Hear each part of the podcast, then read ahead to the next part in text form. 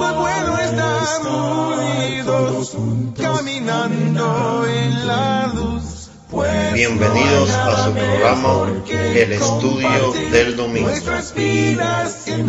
Hola mis hermanos, un placer poder compartir nuevamente con ustedes la palabra de Dios. Hasta hace poco que comencé a estudiar el libro de Génesis, no le prestaba mucha atención a la genealogía en mis lecturas de la Biblia. Sin embargo, el significado de los nombres y la genealogía son muy importantes para los hebreos y no están por gusto en las escrituras. Hoy los invito a fijarse en una de estas curiosidades. Tome su Biblia, busque Primera de Crónicas capítulo 4 versos del 1 al 12 y le pido por favor que apriete pausa en esta grabación, léalo y después continuamos. ¿Ya lo hizo? ¿Se dio cuenta que hay algo extraño? Nombres, nombres, nombres. Los versículos 9 y 10 nos interrumpen para hablarnos de Javes y luego continúa nombres, nombres, nombres como si nada. Javes fue más ilustre que sus hermanos. El autor quiere que nos fijemos en este personaje. Primero nos dice que causó mucho dolor a su madre al nacer. Su nombre quiere decir doloroso o hacedor de tristeza, por lo que empezó con el pie izquierdo, podemos decir. ¿Cómo logra entonces convertirse en el más importante ilustre de sus hermanos?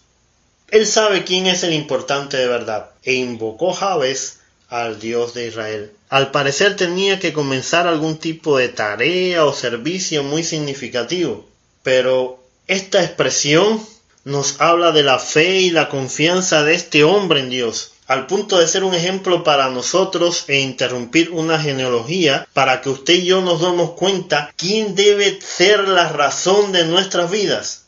También se nos dice cuál fue su oración al Señor, corta pero contundente. Analicémoslas a continuación. Ay, si tú me bendijeras. Estaba reconociendo que Jehová es la fuente de toda bendición. Nosotros ya gozamos de un sinnúmero de bendiciones espirituales. La mayor de todas es nuestra salvación. Pero, ¿agradecemos a Dios por estas? ¿Las disfrutamos con toda seguridad en nuestras vidas? Y extendieras mi territorio. Un pedido ambicioso, Quizás tenía que conquistar su parte de la tierra y rogaba a Dios que lo ayudara en esa tarea. ¿Qué territorio de nuestra vida o familia necesitamos conquistar? ¿Lo hemos puesto acaso en las manos de Dios? Te ruego que estés conmigo en todo lo que haga. Pide guía y dirección de Dios para todo lo que tiene que hacer, que lo acompañe y su poderosa mano esté con él. No confiaba en su fuerza, su conocimiento oposición, confiado en Dios, hermanos, se da cuenta de lo maravilloso de ser cristianos. Nosotros ya tenemos a Dios acompañándonos en todo momento y lugar. Tenemos su guía por medio del Espíritu Santo. Lo único que tenemos que hacer es dejarnos guiar por Él y confiar. Termino su oración. Y líbrame de toda dificultad que me cause dolor. Esto lo podemos entender en dos sentidos. Liberarlo de todos los que nos los quieren hacer mal o librarnos de obrar mal o ceder ante éste y pecar.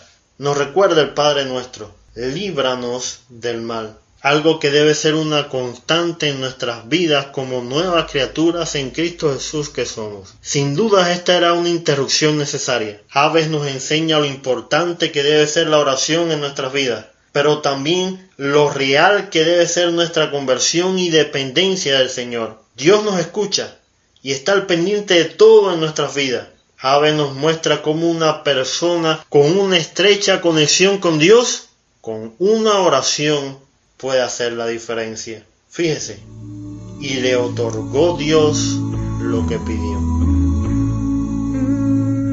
Para más información, visite nuestra página en Facebook, Estudio del Domingo. Hasta un próximo encuentro. El Señor esté con nosotros. Tú me conoces bien, sabes mi proceder, mi mentalidad. Ves, Señor, cuando no estoy en ti. Y si caigo me vienes a salvar.